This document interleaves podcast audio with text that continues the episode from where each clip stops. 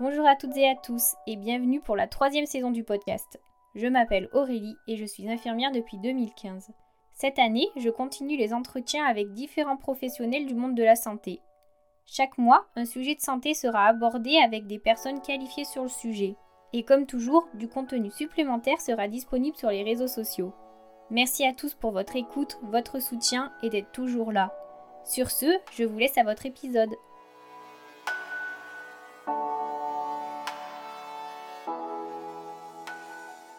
Aujourd'hui, je vous retrouve dans le podcast avec Marina. De l'hôpital au dispositif Azalé en passant par l'EHPAD, elle nous retrace son parcours professionnel avec beaucoup de joie et quelques doutes parfois. Bonjour Marina, merci euh, de prendre du temps euh, pour euh, être présente ici sur le podcast.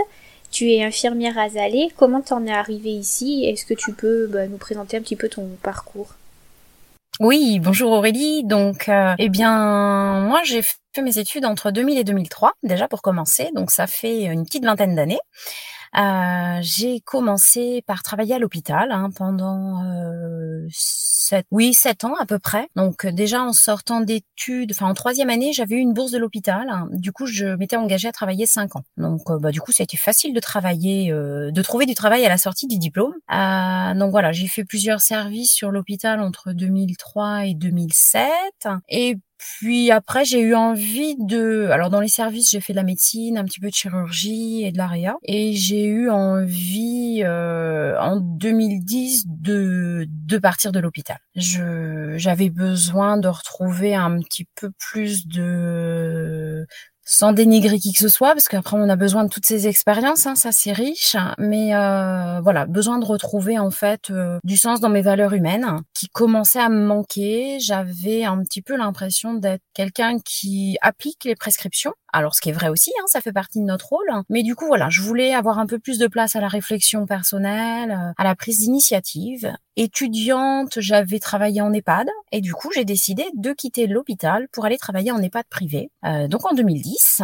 Et là, bah, ça a été, euh, ça a été super encore. Alors l'hôpital aussi, hein, mais l'EHPAD, ça a été super. J'y ai travaillé pendant un peu plus de dix ans comme infirmière dans les soins. Donc là, bah, toute la richesse des rencontres, hein, des rencontres avec les résidents avec les familles, avec les collègues, des expériences d'encadrement aussi qui étaient vraiment super, vraiment vraiment. Euh, voilà dans la transmission. Et puis le Covid est arrivé, donc ça, comme tout le monde, euh, ça a été une période très très compliquée. J'étais sur des missions de coordination en plus à ce moment-là, donc beaucoup de pression, euh, de la pression arrivant d'en haut de l'ARS, de la hiérarchie, du groupe, et aussi beaucoup de pression euh, à côté des collègues, et beaucoup de pression d'en dessous aussi, des attentes. Voilà, fallait mettre en place des précautions, euh, beaucoup beaucoup de choses euh, en fait directives pour protéger tout le monde, et en fait on protégeait tant bien que mal, mais il manquait l'humain. Donc notre lieu de vie était devenu un mini centre hospitalier sans les moyens.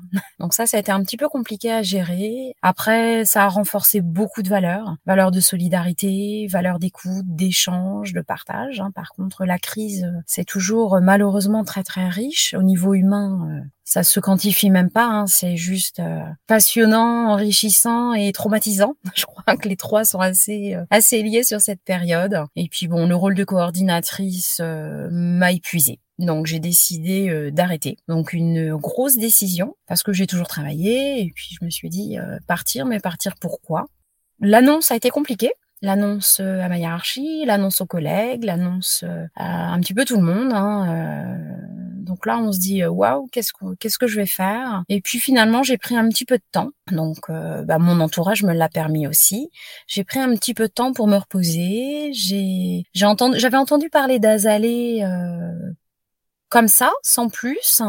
J'en ai parlé avec un des médecins généralistes qui intervenait euh, à l'EHPAD. Euh, voilà, quand je lui annoncé ma démission, donc j'avais une période évidemment à, à réaliser, un préavis. Et euh, cette médecin m'avait dit, oh Marina, je vous verrai peut-être bien chez Azalée. Et puis du coup, je me suis dit, mais qu'est-ce que c'est qu'Azalée? Et, euh, et j'ai pris contact avec l'association pour savoir un petit peu ce qu'on y faisait. Et donc j'ai eu la chance de faire euh, des matinées d'observation avec des, des collègues maintenant actuels, hein, mais euh, à l'époque, elles ne l'étaient pas. Et ça, en fait, ça m'a conforté sur l'idée de, de pouvoir donner du temps, du temps d'écoute, du temps d'échange, et aussi pour moi, en fait, tout simplement, de me retrouver sur mes valeurs de base dans notre métier. Voilà, on peut appliquer des prescriptions, mais il faut que ça ait du sens. Et Azalée, en fait, ça m'a permis de retrouver tout ça. Donc, pour définir un petit peu ce qu'est Azalée, donc c'est une association déjà euh, qui a été créée il y a 19 ans par euh, de charmantes personnes dans les Deux-Sèvres, euh, médecins, qui avaient envie de hum, travailler différemment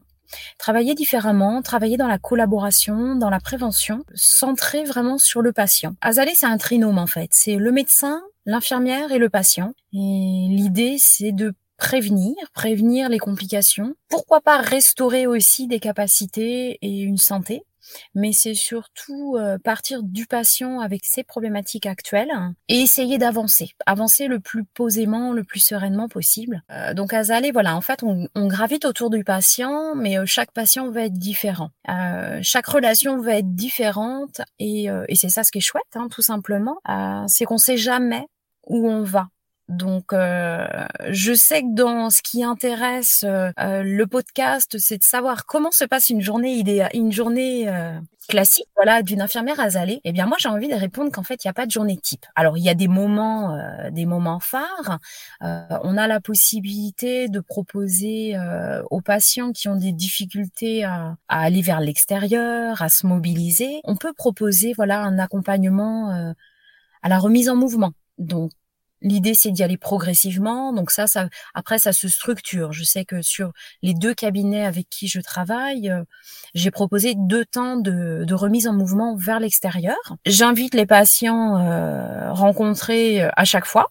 Donc, vient qui veut. Et, euh, et, on se rend compte qu'en fait, voilà, la première fois c'est plus dur, la deuxième fois c'est un peu plus facile, et la troisième fois et la quatrième fois.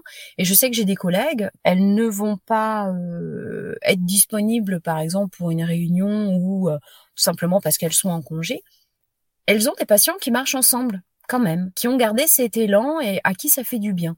Et l'idée c'est ça, c'est vraiment de remettre en mouvement progressivement et de redonner en fait au patient la capacité de faire tout seul. Et ça, c'est quelque chose qui est assez important chez Azalée, c'est on n'apprend pas aux gens à faire avec nous, enfin, on apprend aux, on, on, peut apprendre aux gens à faire avec nous. L'idée, c'est de leur donner les cartes, leur donner les cartes pour qu'après ils puissent être autonomes. L'idée, c'est pas que les gens ils restent, ils viennent en consultation avec l'infirmière Azalée toute leur vie. Loin de là. Hein, c'est vraiment de d'apporter quelque chose, d'apporter une petite pierre à l'édifice. Mais l'édifice, c'est le patient qui va le qui va le construire. C'est lui qui va décider de ce qu'il va faire par la suite. Et ça, c'est euh, et ça, c'est plutôt chouette parce que bien évidemment, on reçoit énormément, hein, tant sur le plan donc euh, pour structurer un petit peu à, à Zalé. Donc on va avoir des ce qu'on appelle des protocoles de, de prise en charge, de collaboration. Au tout début d'Azalé, il y avait quatre protocoles qui avaient été validés par la CNAM, parce que du coup c'est financé par la CNAM. Euh, donc il y avait les troubles cognitifs, l'accompagnement au sevrage tabac avec le dépistage de la BPCO, bronchopneumopathie chronique obstructive.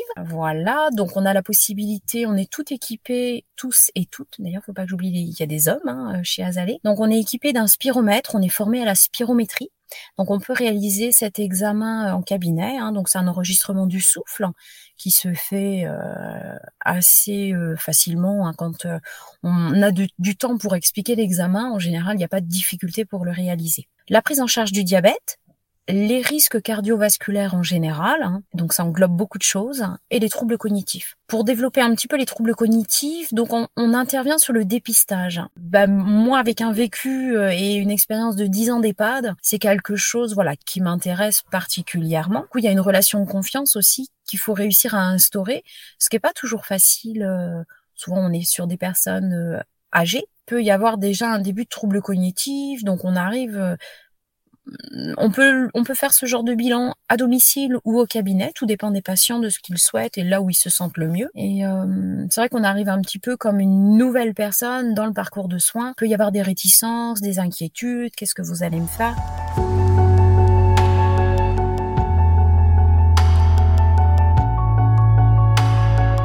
Je commence toujours une consultation avec un nouveau patient par... Euh, par poser un peu les choses. Je me présente, je présente un petit peu mon rôle et je demande aux patients de m'expliquer qui ils sont.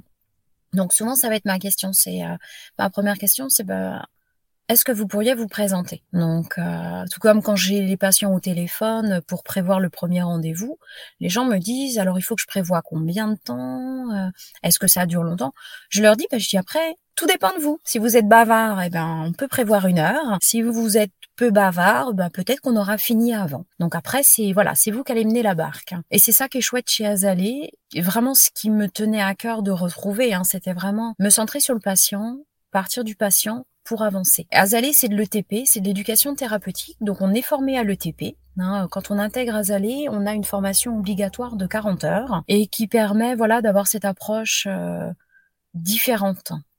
On n'est pas dans de l'application euh, de prescription, on n'est pas dans de l'administration de médicaments, mais on intervient sur le parcours de vie.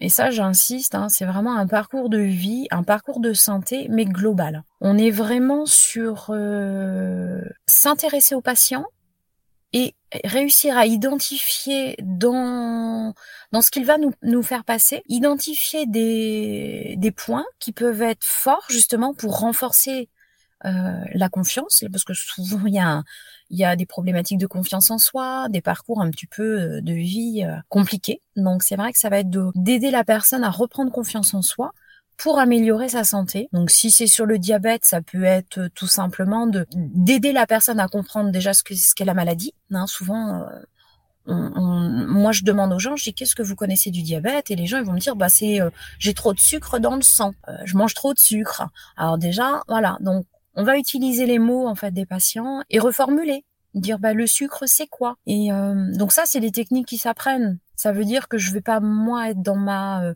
posture de soignant qui sait. Euh, je veux transmettre le message de qu'est-ce que le diabète, qu'est-ce qu'un sucre, qu'est-ce qu'un glucide, hein, pourquoi on parle de sucre et pourquoi on parle de glucides. Mais je vais en fait plutôt me focaliser sur le discours du patient et je vais me servir de ce que le patient me donne comme élément pour rebondir. Donc on va parler d'entretien motivationnel dans notre jargon, mais c'est des techniques qui s'apprennent, euh, qui se manipulent. Hein. C'est un jeu de mots qui est super intéressant, super riche, super épuisant quand on se concentre sur euh, sur l'autre en face, mais mais c'est ça qui est chouette. L'erreur à ne pas faire, c'est arriver dans une consultation en se disant euh, voilà lui, je veux qu'il apprenne à bien prendre soin de ses pieds. parce que dans le cadre du diabète, les pieds c'est important. C'est serait voué à l'échec en fait. On n'arrive pas avec la solution. Si le patient il nous dit euh, bah en fait euh, mes pieds je m'en fiche, je viens de perdre mon chien, la priorité du jour ça sera pas ses pieds en effet. Donc voilà. Donc après, au fur et à mesure, donc euh, depuis 19 ans qu'Azalée existe, si on reprend un petit peu l'histoire d'Azalée, donc on a la chance aujourd'hui d'être euh, à peu près 1400 équivalents temps plein sur toute la France euh, et les départements d'outre-mer. Donc euh, voilà, la Azalée s'est implantée partout. Donc ça c'est chouette. Ça représente un peu plus de 2800 médecins concernés, donc des médecins collaborateurs. Hein. Moi personnellement j'ai trois médecins sur un cabinet et sur l'autre cabinet, il y en a six. Par rapport à la patientèle, euh, du coup, je sais Aurélie que tu vas me poser la question de, on en a parlé un petit peu, voilà, de qui on peut recevoir euh, chez Azalée? Eh bien, tout le monde, en fait, hein, tout le monde. Azalée, c'est accompagner dans la maladie chronique, prévenir. Et la maladie chronique, eh bien, c'est malheureusement à n'importe quel âge. Les risques cardiovasculaires peuvent commencer euh, très tôt. On est en train de se rendre compte dans notre société que les risques cardiovasculaires, que les écrans, que le diabète, c'est à l'ordre du jour, hein, concrètement. On parlait des Américains euh, qui étaient obèses, euh, qui avaient des problématiques de malbouffe. Et eh bien, malheureusement, on y est. Et ça touche euh, des jeunes enfants, des très jeunes enfants. Donc là, moi actuellement, la patientèle accueillie, c'est entre 6 et plus de 90 ans. Donc pas pour les mêmes problématiques, parce que voilà, une problématique euh, d'obésité ou de surpoids à 90 ans, on va être là plus pour accompagner, pour euh, pour maintenir les capacités. Mais évidemment que dans l'alimentation, il faut garder le plaisir.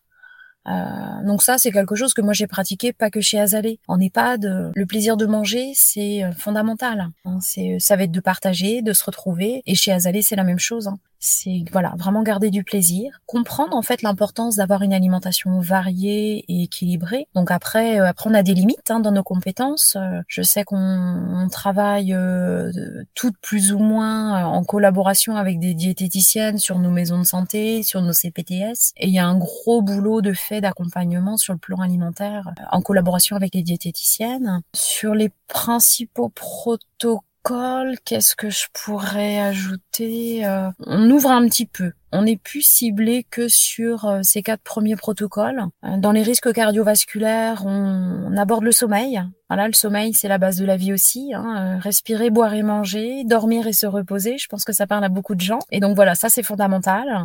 Le patient dans sa globalité. Donc quelqu'un qui dort pas bien va pas forcément avoir envie de pas fumer, va être fatigué, va peut-être avoir euh, des troubles de l'humeur qui vont peut-être amener une incapacité à retenir euh, où il a mis ses clés le lendemain matin. Et finalement, on va dire, bah voilà, on a un rôle aussi de réassurance. Hein. Euh, j'ai déjà fait faire des bilans mémoire à des patients qui me disaient, ah, voilà, je perds la mémoire. Et en fait, c'est surtout qu'ils sont tracassés, tracassés et dans l'incapacité de se concentrer à ce qu'ils font au quotidien. Du coup, c'est après, ça va être une orientation peut-être plus vers des, des psychologues voilà un accompagnement euh, qui va être euh, autre, mais que nous ne pouvons pas euh, proposer. Alors même si on fait beaucoup d'écoute, hein, parce que c'est ça ce qui est la richesse d'Azalée, c'est d'avoir le temps, le temps d'écouter. Mais voilà, il faut aussi savoir reconnaître ses limites dans nos compétences. Donc là, oui, du coup, j'ai parlé un petit peu des, des gens avec qui on travaille, et les médecins, bien sûr. Et j'imagine que tu inclus aussi la famille, du coup, que ça soit pour les enfants comme pour les personnes âgées. Oui, en effet. Ouais, donc euh, bah, pour les enfants, donc si on prend l'exemple bah, euh, voilà, des enfants avec une problématique de surpoids, d'écran, on va forcément inclure les parents. C'est indispensable. C'est indispensable dans le sens où euh, il y aura besoin que les enfants se euh, par les parents et que les parents soient aussi soutenus dans leur démarche. Euh, je suis maman, je sais que euh, priver une de mes enfants de son téléphone ou de l'ordinateur, ça peut amener des conflits. Mais c'est vrai qu'il faut réussir à rester en fait souple mais quand même euh, en, en, accord avec euh, ses principes euh, et ce qui est bon pour la santé. Tout le monde sait que regarder l'ordinateur ou le téléphone le soir, c'est pas bien. Alors le c'est pas bien, il y a qu'à faut que, on est tous toujours très très fort là-dedans. Après l'enfant, quel rapport il a avec son téléphone?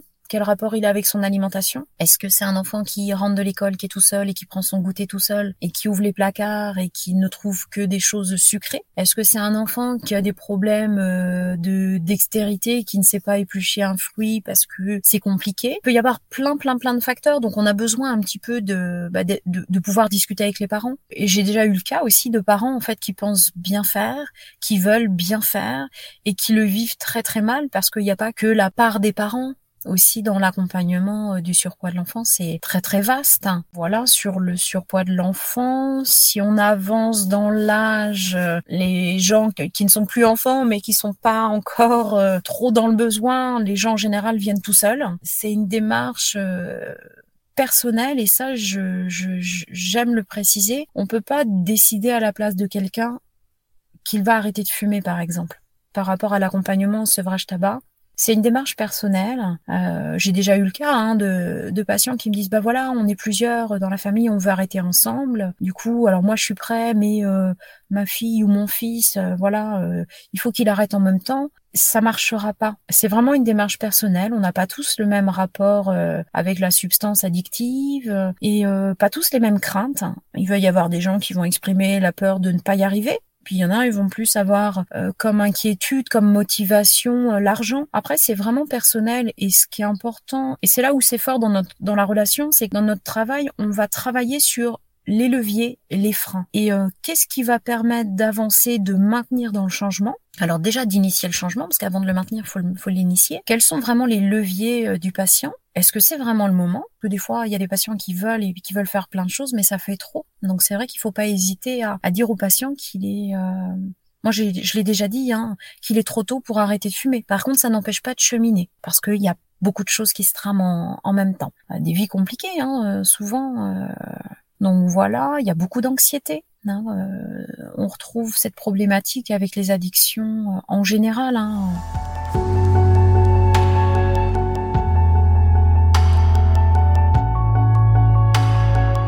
De travailler sur les freins et les leviers. Et petit à petit, dans les échanges, donc ça se fait pas en une fois, hein, bien sûr, on, peut proposer aux patients de revenir euh, régulièrement. Donc sur un sevrage tabac, ça peut être au début. Euh, si on utilise des substituts pour accompagner euh, le patient, il peut y avoir un temps d'adaptation de la dose. Donc ça peut être un rendez-vous sur toutes les semaines pendant un mois et puis d'espacer progressivement. Tout comme le patient peut ne pas avoir envie de venir toutes les semaines et, et venir qu'une fois par mois, voire même moins hein, dans le cadre de patients diabétiques, une fois par mois, voire tous les deux mois, voire tous les trois mois, c'est tout à fait possible. Après, tout dépend vraiment des patients. Donc ça, c'est important aussi de, je pense, de le dire. C'est, c'est ce qui, ce qui représente Azalée, c'est vraiment qu'en fait, c'est le patient qui va décider. Donc on, est là pour accompagner. Je prends souvent cette petite illustration. Alors ben, j'ai un ordinateur hein, dans mon bureau, dans les cabinets où je travaille, et souvent je prends la souris et puis je la positionne devant le patient en disant voilà, donc vous, vous êtes le patient, c'est vous qui allez guider qui allez décider euh, de la vitesse, de la direction, de là où on va aller. Et puis je pose deux crayons de chaque côté de ma souris et puis je dis bah, avec le médecin en fait nous on fait les rails de sécurité. Je fais si vous avancez vite, nous on est toujours sur le côté, on ira à votre vitesse.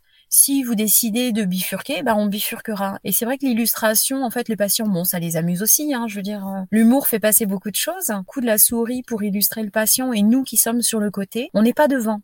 On n'est pas ceux qui savent, qui savent mieux. Ça, c'est, euh, ce serait encore se tromper une fois euh, de plus. Ce serait fort dommage.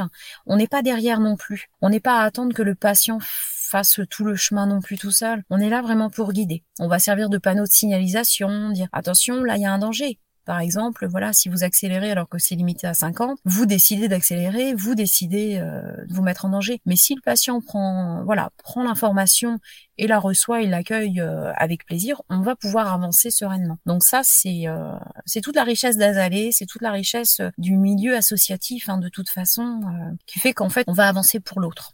C'est le sens que j'ai retrouvé dans mon activité.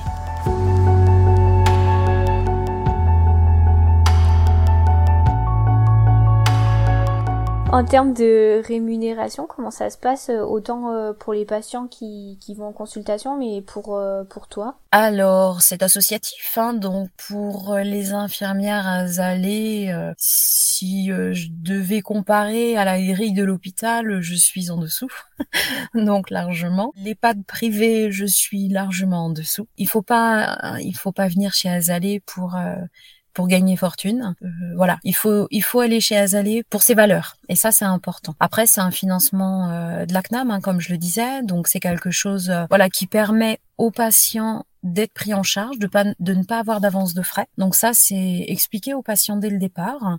Hein, souvent il y a des réticences. combien est-ce que ça va me coûter? J'ai droit à combien de consultations par an? Et en fait tous ces freins à la prévention, bah, ils sont levés. Ils sont vite levés, et ce qui permet déjà de briser un petit peu la glace euh, dès la première consultation ou dès premier contact téléphonique, si ça se fait par téléphone. Et il n'y a pas de limite, tout simplement. Et j'avais une autre question au niveau de la différence entre les infirmières euh, donc à Azalée et les infirmières de pratique avancée. Est-ce que tu pourrais euh, nous dire quelques mots? Oui, bien sûr.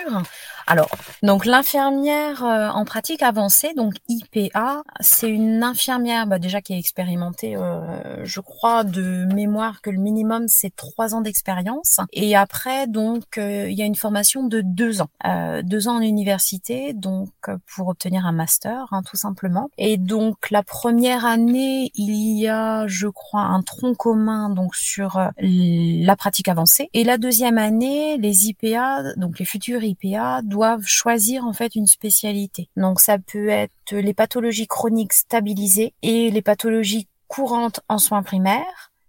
Ça peut être aussi l'onco et l'hémato. Après, il y a une troisième thématique, c'est la maladie rénale chronique, avec euh, dialyse et transplantation rénale. Il y a une quatrième thématique, euh, la psychiatrie et la santé mentale. Donc ça, c'est super chouette de voir ce, ce genre de thématique se développer. Enfin ça, c'est mon avis personnel, hein, c'est pas IPA. Et sinon, il y a donc les IPA euh, aux urgences. Et donc une IPA ou une IPA peut travailler donc en équipe de soins primaires ou en établissement de santé. Donc ça peut être voilà clinique, hôpital. Donc voilà ce que je peux en dire par rapport aux IPA. Après, je, je voilà je, n'ai pas compétence à développer plus, mais je sais qu'il y a des IPA Azalée au sein d'Azalée et qu'il y a des IPA par exemple sur euh, une maison de santé euh, dans la région Centre-Val de Loire où il y a IPA infirmières azalées qui collaborent avec euh, les médecins généralistes de la maison de santé et chacun, chacune a ses compétences et il y a une belle collaboration qui se fait. Peut-être juste pour préciser, du coup, les IPA vont avoir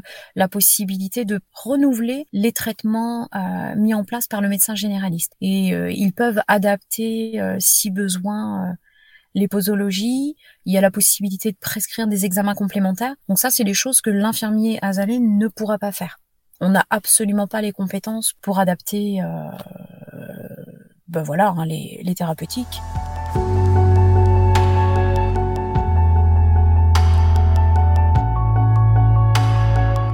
Est-ce que tu as des situations ou des, ou des, des témoignages de patients euh, qui t'ont marqué et que tu pourrais euh, bah, nous, transmettre? Alors, euh, j'y réfléchis hein, pour essayer d'être assez brève, mais de faire passer un petit peu un message positif. Eh bien, cette semaine, tout simplement l'exemple d'une patiente que j'accompagne depuis deux ans, une femme qui est veuve, qui est diabétique, qui vit toute seule à domicile, un logement en fait qui est, euh, on va dire, euh, trois marches plus bas que le sol, que le niveau de la terre, donc euh, qui est en difficulté, qui était j'ai envie de dire même, qui était en difficulté pour sortir de chez elle. Le motif d'adressage au départ par son médecin traitant, c'était voilà de l'accompagner pour la prise en charge de son diabète. Et puis petit à petit, on a, bah, il y a eu une relation de confiance qui s'est instaurée. Et non seulement elle a repris, elle a eu confiance en moi, mais elle a repris confiance en elle. Et, euh, et bien aujourd'hui, euh, elle sort, elle sort de chez elle. Et euh, mardi, par exemple, pendant la consultation, elle m'a demandé si c'était possible d'aller à la petite épicerie qui est 500 mètres plus loin euh, de chez elle et on a pu euh, et j'ai pu l'accompagner. Azalée, c'est ça aussi, en fait, c'est s'adapter au moment. Et petit à petit, elle a repris confiance en la marche. Elle a accepté de prendre une canne, donc pour l'aider, pour la sécuriser. Et euh, alors, elle marche pas que de mardi, hein, euh, loin de là, mais ça a été progressif. Et pendant ces deux années, en fait, j'ai vu quelqu'un qui a repris du plaisir à marcher, qui s'est fait un peu violence parfois, hein, qui avait pas envie, pas le moral, et puis finalement, euh, même si c'est que dix minutes, eh bien c'est dix minutes euh, où elle est en mouvement, où, où euh, je suis là aussi pour lui renvoyer bah, c'est ce positif tout simplement. Alors non seulement son diabète s'améliore, se stabilise euh, depuis euh, plusieurs mois, donc ça c'est chouette. Elle est euh, accompagnée par des kinés toutes les semaines qui permettent aussi cette remise en mouvement en sécurité. Hein. donc il y a, y a pas que l'infirmière azalée, c'est vraiment pluridisciplinaire tout autour. Là, le petit plaisir de mardi, c'est de l'entendre dire bah peut-être que maintenant je vais pouvoir y aller toute seule. C'est pas loin et j'y arrive. Et donc c'est ça en fait. Eh ben, merci beaucoup euh, Marina pour euh, ton super témoignage. Ça sent que t'es passionnée par euh, par ton métier et, j'espère que ça continuera comme ça. Oui, oh ben oui oui, mais j'y crois, j'y crois et et voilà, il y a y a pas de raison. Toutes les personnes que j'ai pu rencontrer professionnellement, voilà, j'ai toujours envie de dire même si ça va pas à tel ou tel endroit, parce qu'il y a des moments durs, hein, j'en ai j'en ai fait les frais aussi, des moments difficiles. En fait, voilà, on a la possibilité, on a un métier qui est génial, qui est riche, on peut rebondir ailleurs. Alors, faut aussi accepter de prendre du temps des fois pour rebondir quand même, hein, parce que on peut être fatigué. voilà, mais c'est c'est presque le plus beau métier du monde, je pense. En tout cas, merci Aurélie, ben, merci, beaucoup pour l'invitation. Ouais. Merci à toutes et à tous d'avoir suivi cette interview. Si elle vous a plu, n'hésitez pas à lui accorder une jolie note sur votre plateforme d'écoute et à y laisser un commentaire. Et nous, nous nous retrouvons très vite pour un nouvel invité. Belle journée